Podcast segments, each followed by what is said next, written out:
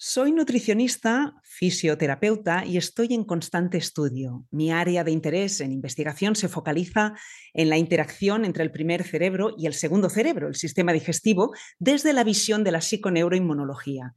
Mi interés se centra en entender los mecanismos por los cuales se desencadenan las enfermedades y cómo el intestino y el sistema inmunológico pueden cambiar la conducta y el estado de ánimo de las personas.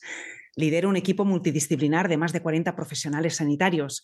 Nuestro objetivo es seguir aprendiendo juntos y así, en un futuro, tal vez, pueda estar cerca de sentirme un experto en la psiconeuroinmunología, una ciencia que avanza a una velocidad muy rápida gracias a la investigación científica, aunque, aunque debo aclarar que no me gusta que me llamen experto, porque si uno dice que es un experto en algo y está constantemente estudiando e investigando, al cabo de un año se dará cuenta de que ha mentido, porque sabe un poco más que cuando dijo que era un experto.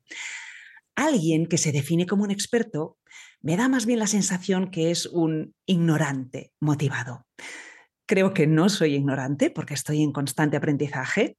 Estoy muy motivado y lo estoy gracias a mis pacientes que me mantienen alerta y con plena conciencia de que todo cambia, todo evoluciona y de que debemos adaptarnos a las novedades y encontrar soluciones a sus problemas. Me gusta divulgar ciencia, divulgar neurociencia y la relación entre el sistema digestivo, el hormonal y el sistema inmune. Es por eso que llevo más de 20 años estudiando la psiconeuroinmunología. Tengo una especial motivación en despertar un interés en las personas con el fin de que entiendan cómo funcionan, por qué se encuentran mal y qué pueden hacer por mejorar creo que sin despertar esa conciencia no hay ningún tratamiento ni natural ni químico que pueda funcionar.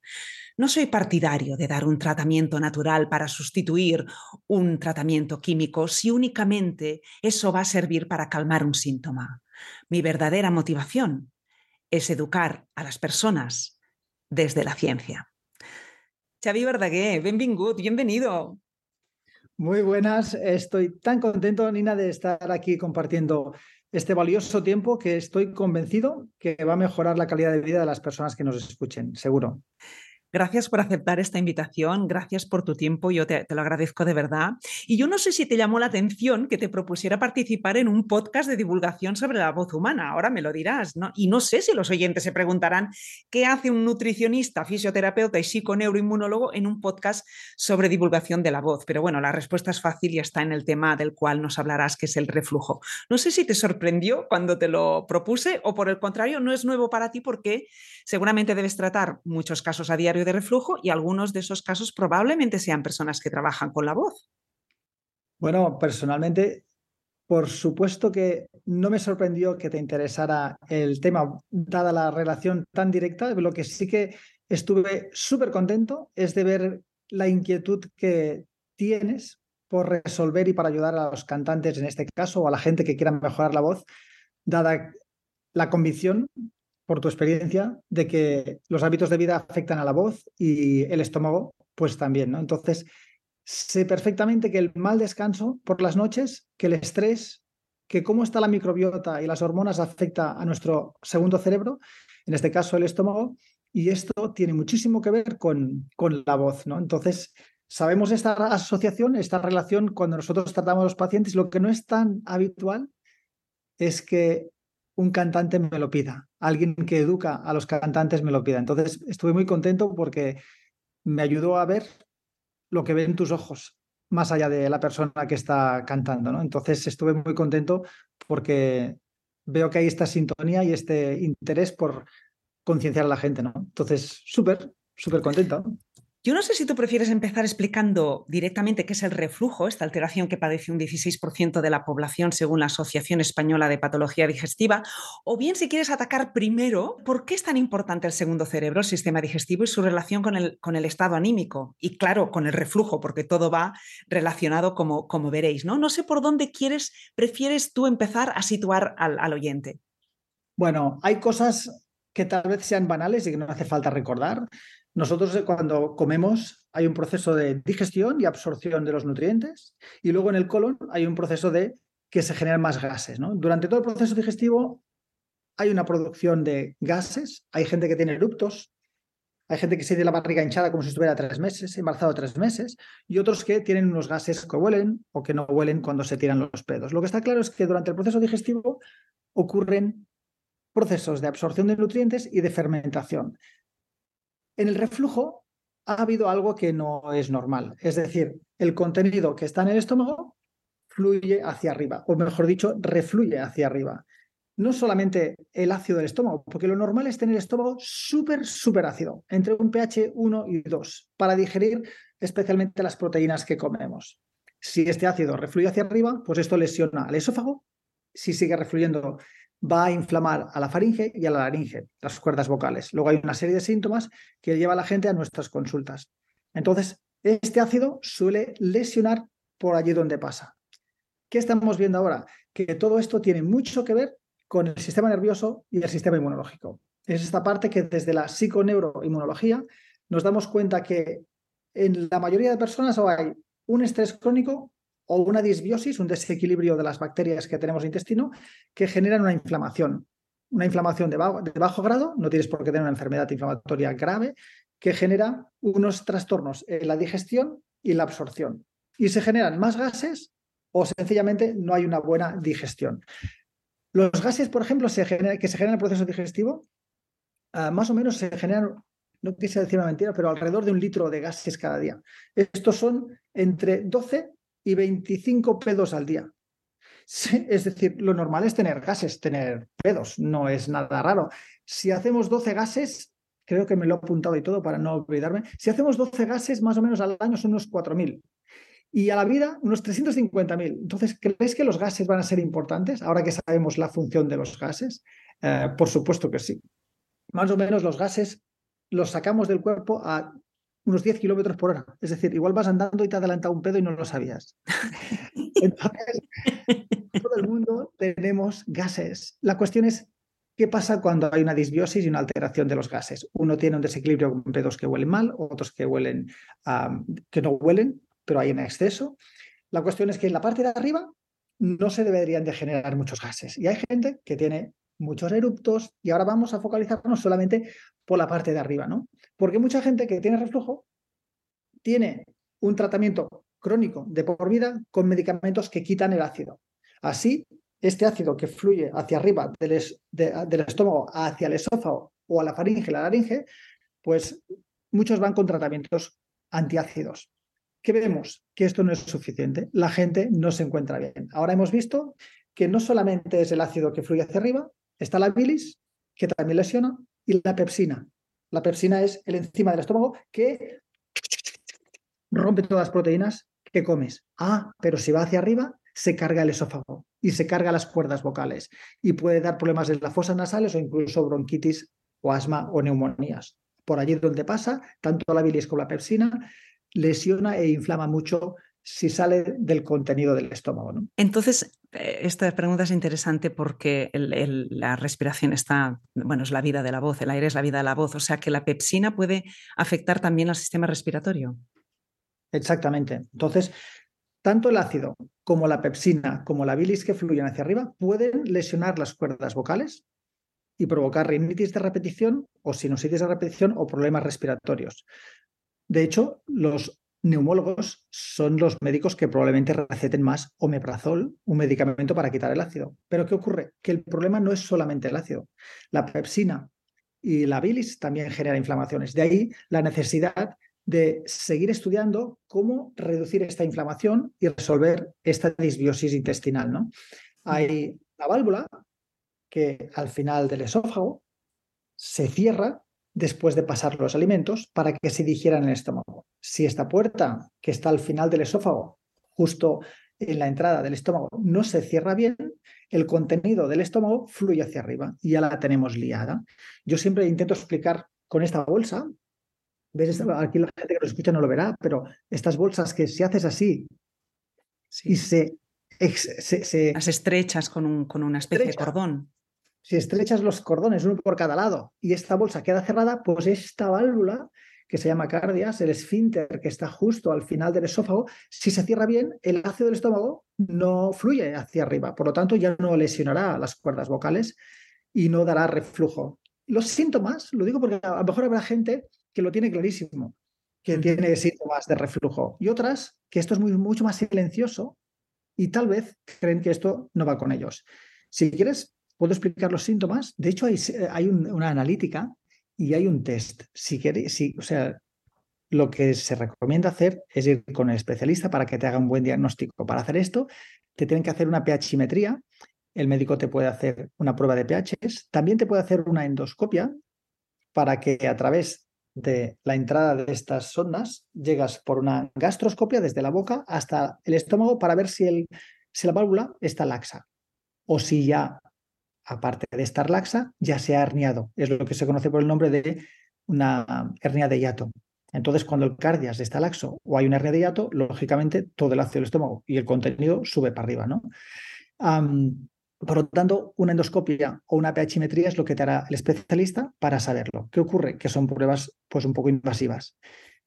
Hay otro test que se, hace, se utiliza en investigación en Inglaterra, que lo introduje yo en este país hace como un año por mi interés en estos reflujos silenciosos que parece que no haya reflujo porque la gente no tiene ardor aquí en la boca del estómago, pero sí que tiene afonía, pólipos, neumonías, mocos por las mañanas. Bueno, una serie de síntomas que te dan a pensar que tienes acidez, aunque no tienes la gravedad de ardor y reflujo que lleva la gente a las consultas, ¿no? Muchas veces. Pues bueno, este test se hace en saliva y se analiza la pepsina en saliva. Entonces, con el estudio en la saliva para ver si hay pepsina, podemos saber si hay reflujo. Es decir, que si el ácido y la pepsina del estómago han subido hacia arriba, si te encuentras la pepsina en el estómago, es, ay, perdón, si te encuentras la pepsina en la muestra de saliva, sabes seguro que esta pepsina no está donde debería estar, debería estar encerrada solo en el estómago para digerir las proteínas.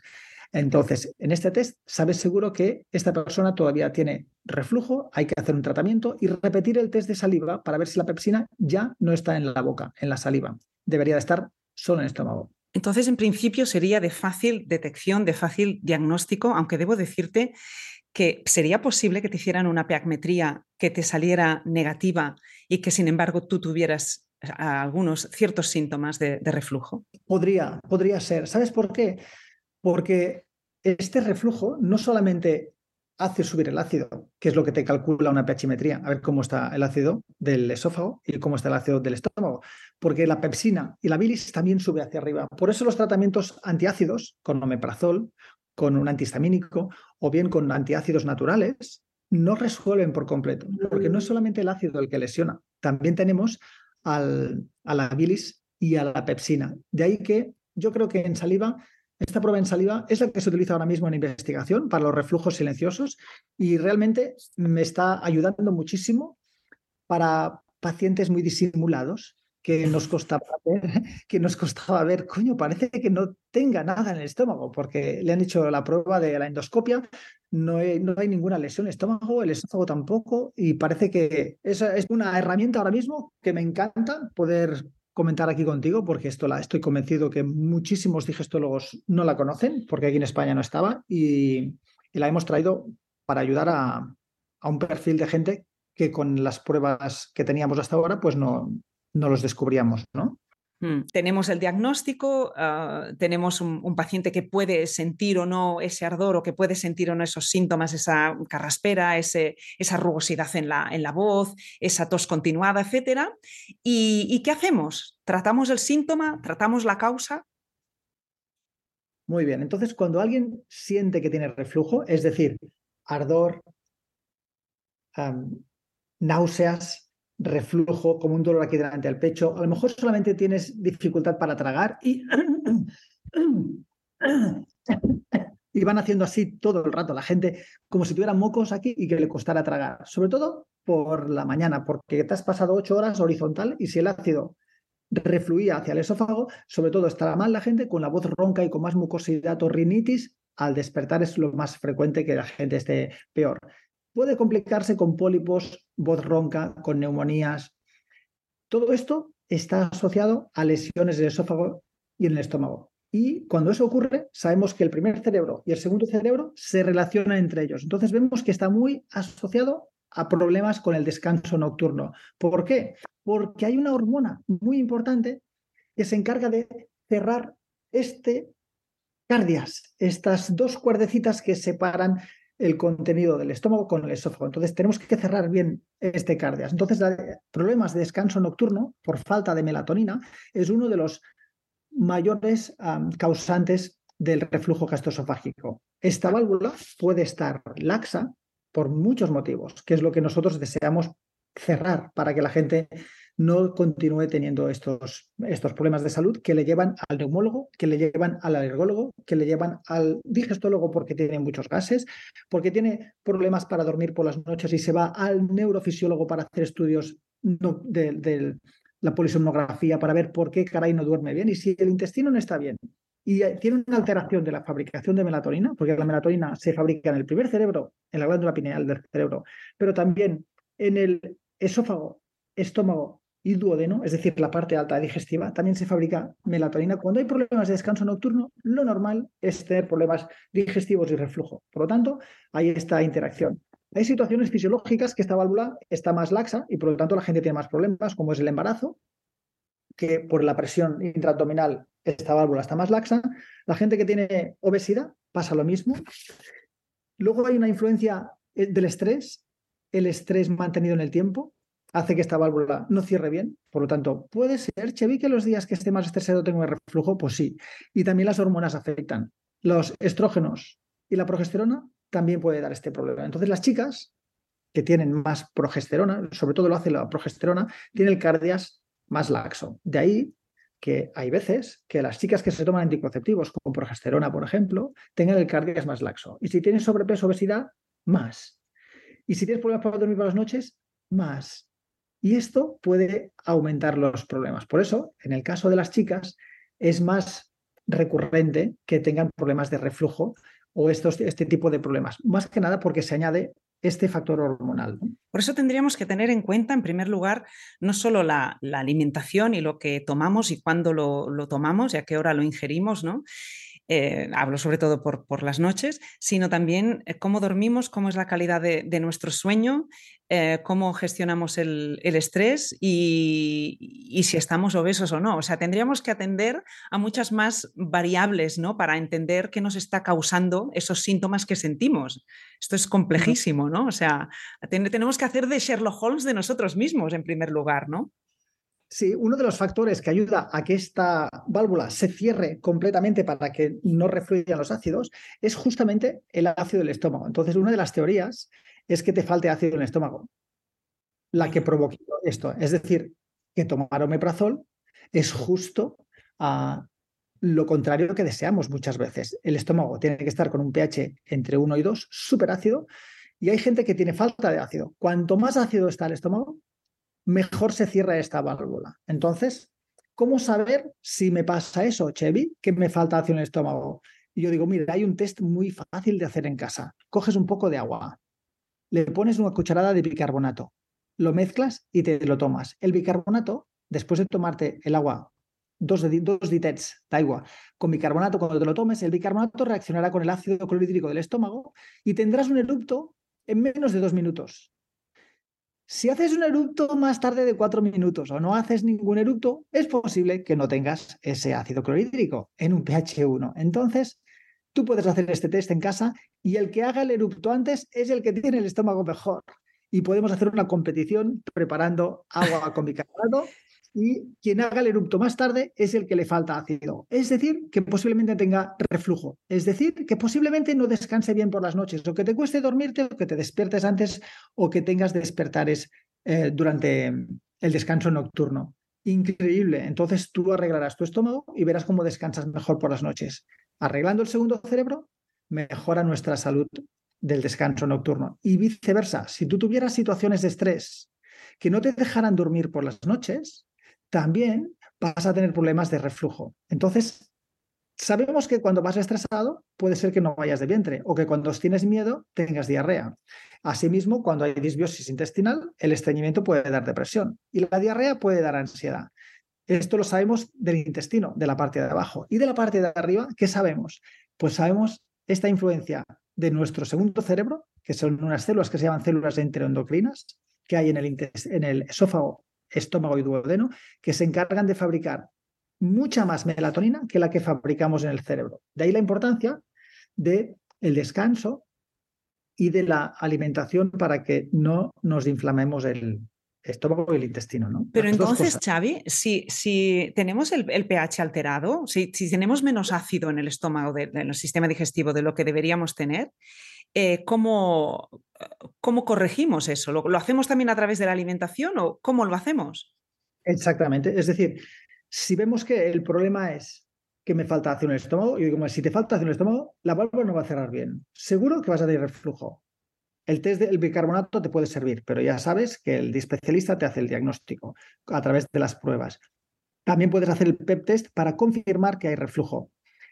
¿Qué puedo hacer para mejorar el ácido Chevy? Bueno, pues hay estrategias para mejorar el ácido del estómago, como por ejemplo tomarte antes de las comidas una cucharada sopera de vinagre de sidra de manzana. Otra estrategia es tomarte una infusión de ginger, de jengibre. Otra estrategia puede ser tomarte el kuzu, que es un tubérculo que lo tienes que mezclar con un poco de agua, calentarlo un poquitín y después te lo puedes tomar. Hasta mientras lo calientes hay que remover para que cambie de color blanco, porque es de color blanco el kuzu, este tubérculo, lo encontrarás en el herbolario y cuando cambie un poco de color ya te lo puedes tomar. También sirve para mejorar la fabricación de ácido en el estómago la pasta de umeboshi, que es ah, una ciruela que está fermentada. También dejar la pasta de umeboshi en la boca para que se deshaga, más o menos del tamaño de un garbanzo, va bien para mejorar este ácido del estómago.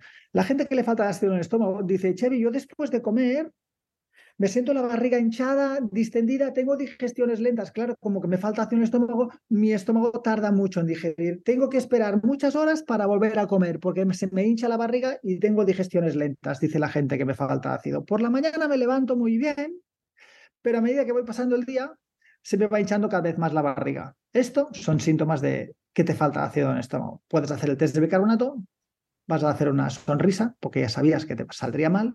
Vamos a hacer lo del vinagre de sidra de manzana, lo del ginger, lo del kuzu, la pasta de umeboshi, y dentro de una semanita, tú sin decir nada a nadie, puedes repetir el test del bicarbonato para ver si estos hábitos de vida te han mejorado.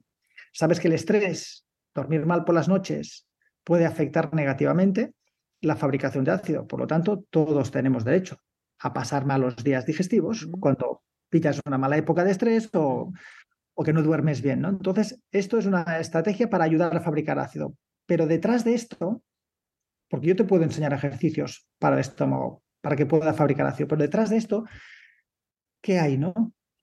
Una de las funciones eh, que pueden estar alteradas de fabricar ácido es por culpa de estas disbiosis que hablábamos. Es muy importante que la gente que vea que con el test del erupto del bicarbonato lo hace más tarde, cuatro minutos no haga erupto, es que sospeche claramente de una bacteria que se llama Helicobacter pylori.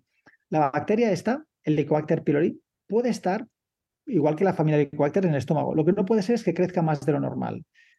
Esta bacteria es capaz de lesionar el estómago y causar enfermedades graves como las gastritis, úlceras gastroduonales, problemas de tiroides, problemas de vitiligo. Por eso la gente que tiene falta de ácido muchas veces tiene problemas de acidez, reflujo, no duermo por las noches y el estómago, como os decía, esta bacteria que se llama pylori da muchos problemas de tiroides. Entonces, la gente que tiene un Hashimoto, que son enfermedades autoinmunes del tiroides, o que tiene vitiligo, una enfermedad autoinmune en la piel, o que tiene rosácea, que es aquellas manchas rojas que aparecen en los bofletes de nariz en forma de mariposa. Esto es un problema del estómago. Hay que revisar enseguida el estómago. verás que esta gente no duerme bien por las noches. Bueno, hay que mirar el pylori, saldrá mal, y tratarlo con el especialista y revisar después de tratarlo que el tratamiento ha funcionado. Porque si la bacteria no se ha erradicado con el tratamiento químico o el natural, estos síntomas no se van. Otro patógeno que puede causar falta de ácido, que es uno de los síntomas, o sea, es una de las causas del reflujo, es el virus del Epstein-Barr, es decir, el virus de la mononucleosis.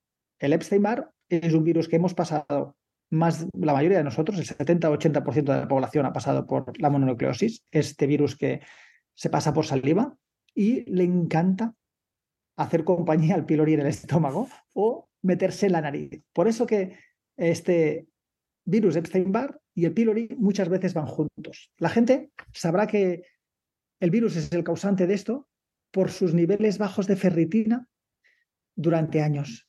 y por los linfocitos que saldrán elevados en su analítica de sangre anual.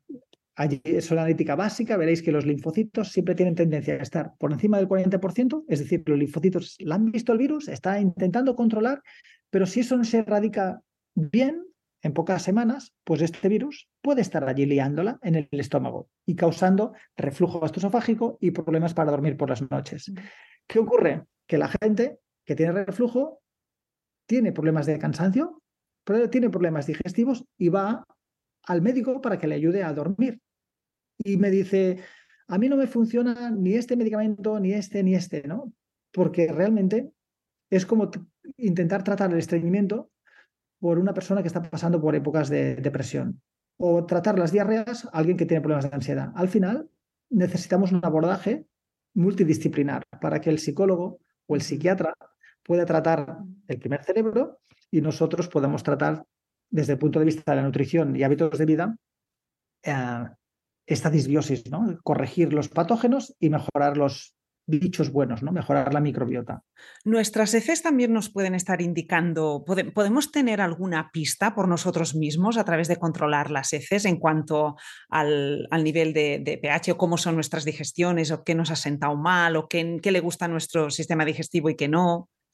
Sí, sí, a, nivel de la parte superior, esta que estamos hablando ahora, el primer síntoma de la falta de ácido es este de que después de comer me siento hinchado, distendido, puedo incluso tener reflujo, digestiones lentas. Por la mañana estoy muy bien, pero a medida que pasa el día y voy comiendo me voy empeorando. La gente que le falta ácido suele tener reflujo, pero abajo del estómago, es decir, en el intestino delgado, se generan muchísimos más gases y hay un acúmulo de más bacterias de lo normal. Esto es conocido con el nombre de SIBO. Entonces, el sobrecrecimiento de bacterias, o SIBO, que es lo mismo, aparece muy frecuentemente por falta de ácido en el estómago. Entonces la gente, cuando come, como que hay más bacterias de lo normal, fermenta más de lo normal. Y dice, por la mañana estoy mucho mejor. yo digo, coño, claro, porque hace ocho horas que no comes.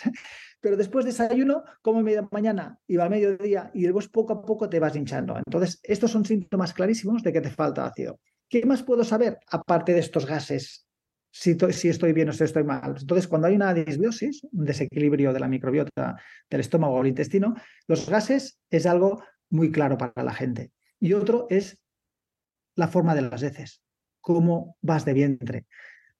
Si vas cada dos o tres días de vientre, es que tienes un problema aunque te tomas un laxante y me digas, no, no, yo puedo ir de vientre, voy bien, me tomo este laxante y voy todos los días. Pues la gente no necesita laxantes para ir de vientre, entonces vas mal. Hay gente que dice, yo no tengo problemas para ir de vientre, yo voy de vientre como dos, tres o cuatro veces al día y no me cuesta nada. Pero ¿cómo es esta caca? Aunque no te cueste ir de vientre, ¿cómo son estas dos, tres o cuatro cacas? ¿Son pastosas? ¿Haces cacas con trozos de comida? Entonces, lo normal, este, es, lo normal sería hacer un churro alargado que cuando cae en el agua se hunda. Esto es perfecto. Por lo tanto, ir de vientre, iba a decir cagar.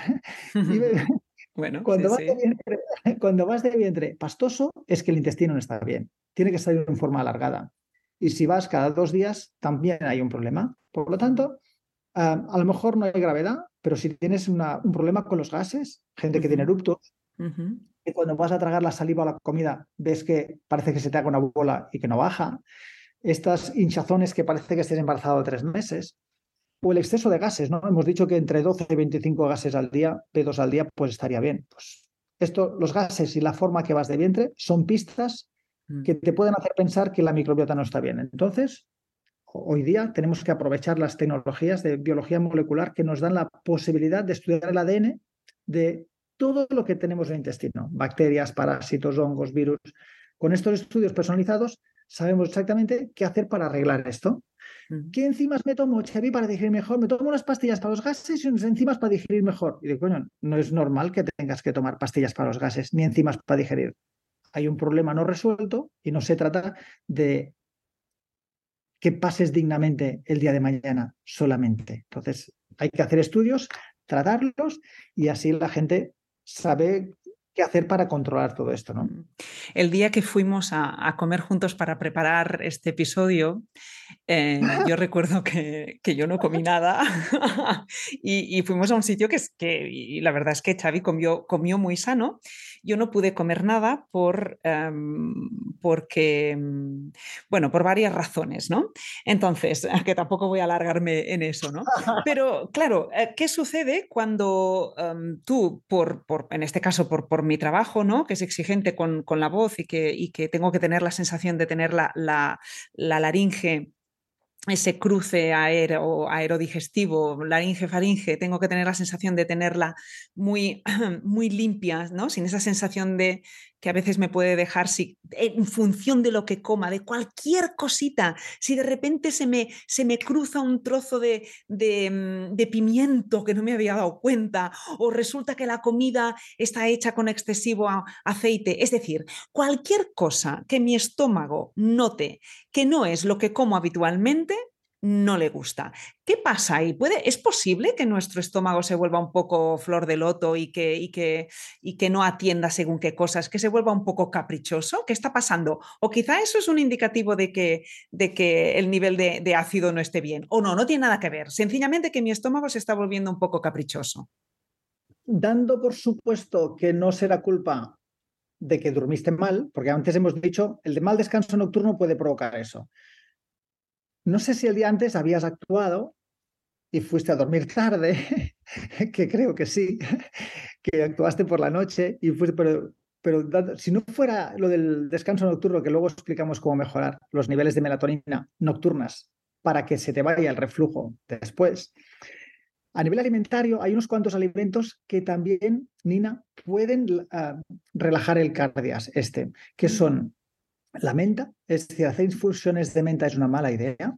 También pueden relajar el cardias, con lo cual aumentar el reflujo, aparte de la menta, el ajo, la cebolla y el tomate o la salsa de tomate.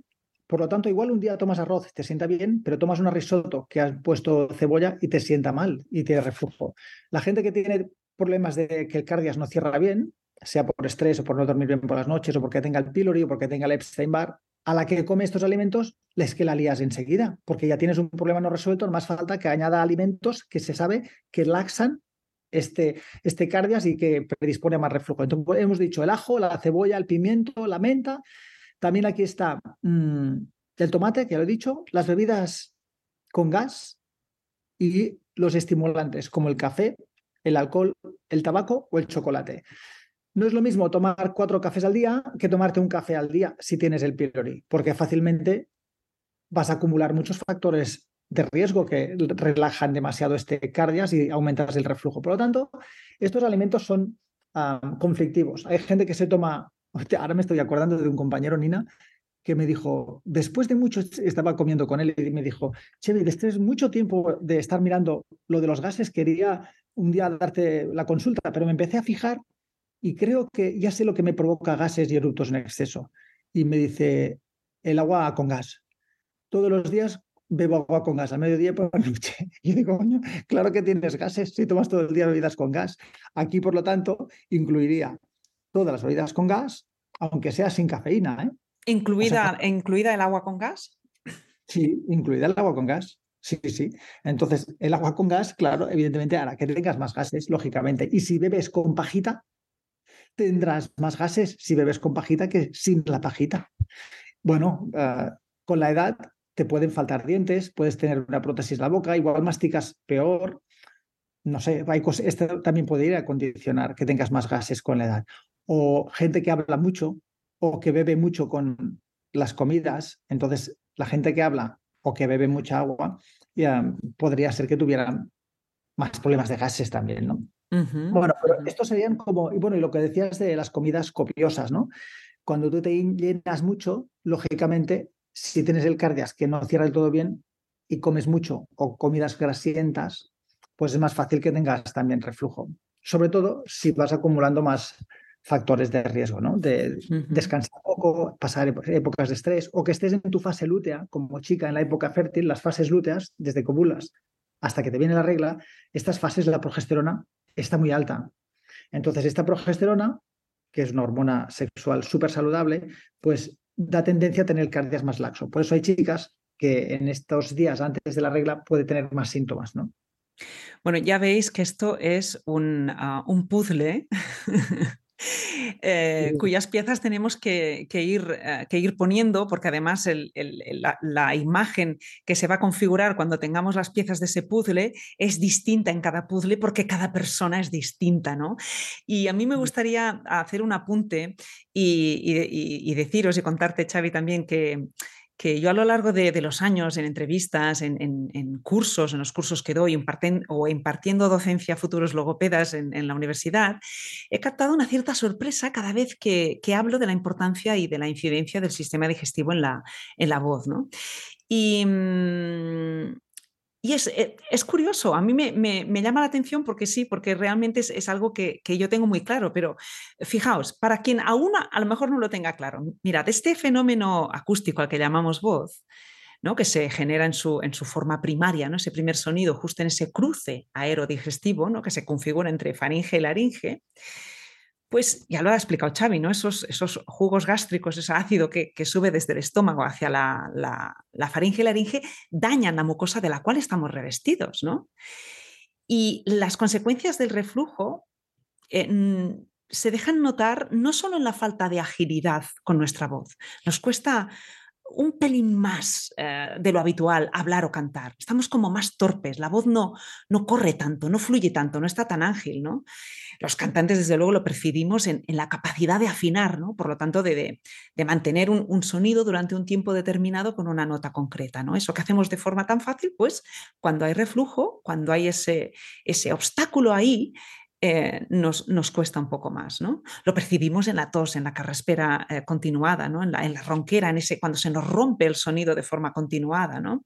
O de, repente aparece una tos que no podemos controlar. ¿no? Y además que la, alteración de la mucosa afecta al timbre que caracteriza nuestra voz, afecta al timbre y afecta a la resonancia de la voz, que son cosas distintas, ¿eh? a la capacidad de amplificar el sonido que proviene de los pliegues vocales. ¿no? Fijaos, esto es fácil de entender si hacemos un símil con la mucosa de que estamos revestidos con la madera de un violín, por ejemplo. ¿no? imagínate que coges un violín y le pegas una raja a la madera. Pues el violín no sonará igual, le estarás afectando a su timbre y a la, y a la resonancia. ¿no? Y, mm, yo creo que los cantantes o las personas que trabajan con la voz que escuchen este episodio y que, y que han experimentado seguramente ellos en primera persona que según lo que comen o cómo están, seguro que han experimentado, pero no acaban de entender el por qué la, el sistema digestivo está tan relacionado eh, con la voz, ¿no? Está íntimamente relacionado con la voz, ¿no? Y aquí Xavi Verdaguer nos ha hecho un, nos ha puesto ya, nos ha hecho un mapa fantástico de todas las piezas que podemos ir poniendo en ese puzzle. ¿no? Si quieres em, eh, cerrar y, terminar con, algunas reflexiones más y, a mí también me gustaría que dijeras por qué, que ya lo has, ido apuntando, ¿eh? ¿por qué es tan importante ese, segundo cerebro? Que por supuesto quien se escuche este podcast yo creo que ya le habrá eh, quedado claro, pero si a modo de conclusión final quieres atacar por ahí. Sí, sí, realmente todo esto que estamos hablando es una oportunidad. O sea, tener reflujo y no dormir bien por las noches, es evidente que tienes un problema con el segundo cerebro o el primer cerebro. Hay una relación directa entre el sistema nervioso central y el sistema nervioso digestivo, que está influenciado el digestivo directamente por lo que comemos y la microbiota que tenemos en el intestino. ¿no? Así que uno puede tener estreñimiento y diarrea y tiene una oportunidad muy grande para arreglar esta microbiota y sentir cómo mejora su estado de ánimo, su energía y su claridad mental, que seguro que no están bien, y viceversa. ¿no? Entonces, en lugar de estar pensando en tratar los síntomas, esto nos lleva muchas veces, el hecho de tener este tipo de problemas, a ser conscientes que tenemos que arreglar algo y es una oportunidad para que al comprobar estos biomarcadores que hemos hablado, como el PEP test o el test del bicarbonato, que mejoran, comprobar que esto implica también que descanses mejor por las noches. A modo de resumen, para intentar focalizar estos dos temas importantes, uno el tema de alimentación y otro el tema de la melatonina y el descanso nocturno relacionado con el estómago, es tener en cuenta que las horas diurnas son para comer y las horas nocturnas son para dormir. El sistema inmunológico trabaja por la noche. Es mejor no molestarlo porque allí tiene que desinflamarnos y tiene que recuperarnos físicamente y limpiar las toxinas que tenemos en el cerebro. Por lo tanto, está muy mal comer de noche. Es decir, si tú te despiertas a las seis y desayunas, esto no es regulador de los ritmos circadianos.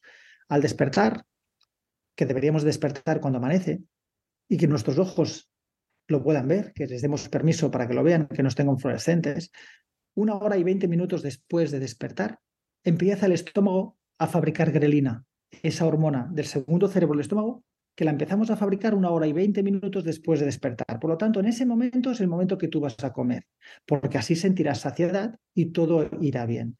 Si te levantas y desayunas enseguida, es probable que no llegues al mediodía, que a media mañana estés hostil, poco constante, es decir, que te distraigas con el correo, con los WhatsApp, en lugar de estar focalizado con lo que debas, por culpa de menos activación del córtex prefrontal del cerebro. Por lo tanto, hay que comer una hora y veinte minutos después de despertar, que es cuando sentirás hambre. Si lo haces antes o cuando es oscuro, esto no ayuda a que el nivel hormonal vaya bien. Luego, la segunda comida hay que clavarla de nuevo. Entre las 12 y las 3, depende de lo que estés habituado, con tu hipotálamo, que es el que regula esto, pues tienes que ser regular. No se vale un día comer a las 12 y el otro a las 4. Tú le dices a, tu hipotálamo la hora que vas a comer, intenta ser regular. Y la última ingesta es en la cena. Ahora o sea, la cena debería de ser en horas diurnas también. Por lo tanto, hay que cenar muy pronto. Ahora mismo que estamos en invierno, que se oscurece antes, pues eso toca cenar pronto. Y a partir de que es, oscuro, no comer nada para no molestar al sistema inmunológico que empieza a aumentar esta melatonina y la energía, cuando sube la melatonina gracias a la oscuridad, pues se va al sistema inmunológico. Por lo tanto, a nivel alimentario, es necesario que entre la cena y el desayuno tengamos un mínimo de 12 horas para dar ese descanso digestivo y dar permiso al sistema inmunológico, con la oscuridad y en la noche, de que repare todo lo que está inflamado. Si cenas a las 11 o desayunas a las 6, que es oscuro, es seguro que al día siguiente no vas a ser constante, no vas a tener foco a nivel mental y no vas a tener fuerza de voluntad haciendo hacer las cosas y te vas a sentir hinchado, comas lo que comas. Los niveles de glucosa son más altos, comas lo que comas de hidrato de carbono si has cenado tarde. Por lo tanto, es importante cenar pronto para esto. Y una vez aclarado esto de los ritmos circadianos, cómo ordenar estos, ah, la cronobiología de la alimentación, es decir, cuándo comer, la otra es qué podemos hacer para fabricar más melatonina en nuestro primer cerebro, que ya sabemos que afecta directamente al intestino. Si tú ves que te despiertas por la noche antes de que suene el despertador, o tienes despertares nocturnos, o te cuesta conciliar el sueño, esto hay que arreglarlo, porque si no lo normal es tener alteraciones del intestino también. Entonces, ¿qué hay que hacer para dejar, para que tenga un buen sueño por las noches? La primera norma es no tomar estimulantes a partir de las 5, es decir, las Coca-Colas, el café, no sé, el chocolate, todo esto que puedes, o el tabaco, todo esto que es muy estimulante, a partir de las 5, mejor no tomarlo. Cenar bien pronto, al menos tres horas antes de ir a dormir, antes de acostarse una ducha caliente a través de los receptores de la piel, que hay unos receptores que informan al hipotálamo cuándo tiene que fabricar melatonina. Si te duchas con agua caliente por la noche, cuando es oscuro, ayuda a que duermas mejor. ¿Puedo ducharme con agua caliente por la mañana también? No. Hay que informar al hipotálamo con el agua caliente por la noche. Por la mañana, si te quieres duchar, es mejor agua tibia y fría. Entonces, ¿qué puedo hacer para dormir mejor? Agua caliente, cenar bien pronto y no ah, interferir con la información de los ojos. Es decir, los ojos tienen que ver oscuridad, como si estuvieras con una cueva. Entonces, es importante no estar con los móviles, con las tablets, con el ordenador, con el televisor, ni con la luz artificial de casa. Y estar solamente con las velas, la chimenea y un libro. Y la gente me está, se está escapando la risa mientras estoy diciendo esto. Dices, ¿qué, coño estás diciendo? Eh, suerte que puedo escuchar el podcast, porque si tuviera que ver algo, no, podría estar continuando con esta, este podcast, ¿no, Nina? Pues yo lo que hago en casa es recomendar a la gente que se proteja, ¿eh? que se proteja. Por eso he traído estas gafas, que la gente que lo vea, son unas gafas de filtros rojos. Yo tengo dos gafas, aquí en casa me las voy cambiando, porque los filtros rojos que filtran la luz azul y verde de la luz artificial de los fluorescentes y los LEDs, ordenadores, televisor, móviles, todo esto hace que no fabriques melatonina. Entonces, las últimas tres horas antes de acostarse está prohibido estas tecnologías y este tipo de luz, porque si no, es seguro que fabricas menos melatonina. Es seguro que al día siguiente no estarás igual del estómago, ni de la voz, ni de la neumonía, ni de los mocos en la nariz. Entonces, hay que protegerse con estas gafas rojas. Yo me enamoro de la gente que investiga el tema de la luz, en la gente que nos, ha, nos está ayudando a entender cómo nos podemos complicar la vida. Hay gente que mira el móvil y el televisor en la misma cama antes de acostarse. Entonces está haciendo que la limpieza de los tóxicos del cerebro y el descanso nocturno y la activación del sistema inmune sea peor y que al día siguiente tenga más niebla mental que le cueste activarse por culpa de que sencillamente no ha dejado que por las noches ocurra lo normal. Por lo tanto, estos tips que hemos hablado para regular los ritmos circadianos son muy importantes. No hay nada que reduzca más los gases que un ayuno de, más de 12 horas. Hay gente que hace una dieta baja en food maps para reducir gases, pero cuando tú eres respetuoso con tu segundo cerebro, que es tu mejor compañero de viaje, él también lo es contigo. Cuando tú notas gases, reflujo y las cacas pastosas o estreñimiento, es la manera que tiene él de comunicarse contigo de que lo que estás haciendo no está bien. Y por lo tanto, no es normal que te enfades con tu intestino cuando él te muestra su enfado con los hábitos de vida. No es normal que tú maltrates a tu mujer y te enfades porque al día siguiente ella hace mala cara. No quiero que me pidas un laxante o algo para los gases, es decir, no quiero que me pidas algo para que tu mujer esté de buen humor cuando tú te portas mal con ella. Entonces, tu mujer, tu intestino serán compañeros de viaje. Si, no nos llevamos bien, al final nuestro camino va a ser una mierda. Con la voz em, pasa a menudo que las personas queremos encontrar grandes remedios y de forma muy rápida. Y en realidad lo que está sucediendo es que estamos maltratando a nuestro instrumento y no nos damos cuenta de que eh, simplemente con observar y con mimar y con cuidar y con tener esos hábitos eh, saludables. Y yo siempre me remito a mi abuelo, ¿no? que comía con sentido común y que todo lo hacía con sentido común. ¿no? Entonces, eh, bueno, cuando te escucho hablar me, doy cuenta de eso, ¿no? de que en, general lo que, está, lo que pasa con la voz, que todo el mundo quiere una, una solución rápida cuando tiene un problema de voz y, no nos damos cuenta de que lo único que hay que hacer es no maltratar a nuestra voz, a nuestro cuerpo en general, por supuesto, porque si no, si no maltratamos al cuerpo, no estaremos maltratando a la voz, porque la voz vive en el, en el cuerpo, ¿no?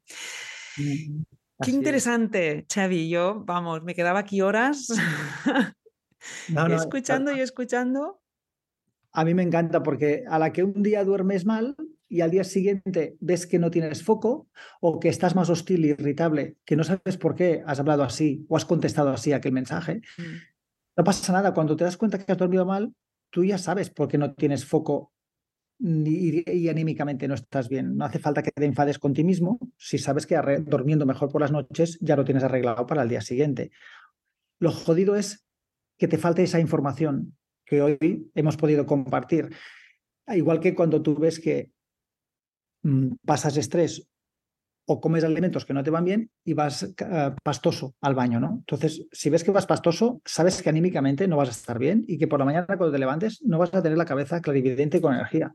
No hace falta que te enfades, que estás cansado y que cagas mal. Sencillamente concéntrate en ser un buen compañero de viaje antes de quejarte de tu segundo cerebro que, nos explica a su manera si está contento o no.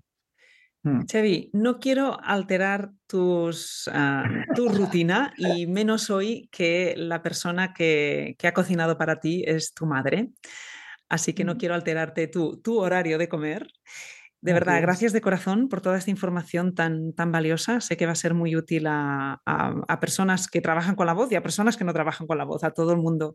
De verdad, Gracias por, por, esta hora de charla y por todos tus conocimientos y por querer dar este contenido de, valor a todas las personas que escuchan tu voz, tu éxito. Gracias de corazón. A ti, Nina, muchísimas gracias por darme permiso eh, de estar aquí en tu canal y poder acercar todo esto que a mí me obsesiona, que es la comunicación y la divulgación científica. Y para mí es un súper placer sentir tu confianza y esta oportunidad. Muchas gracias. Gracias, Xavi. Hasta siempre. Hasta ahora, hasta siempre. Gracias.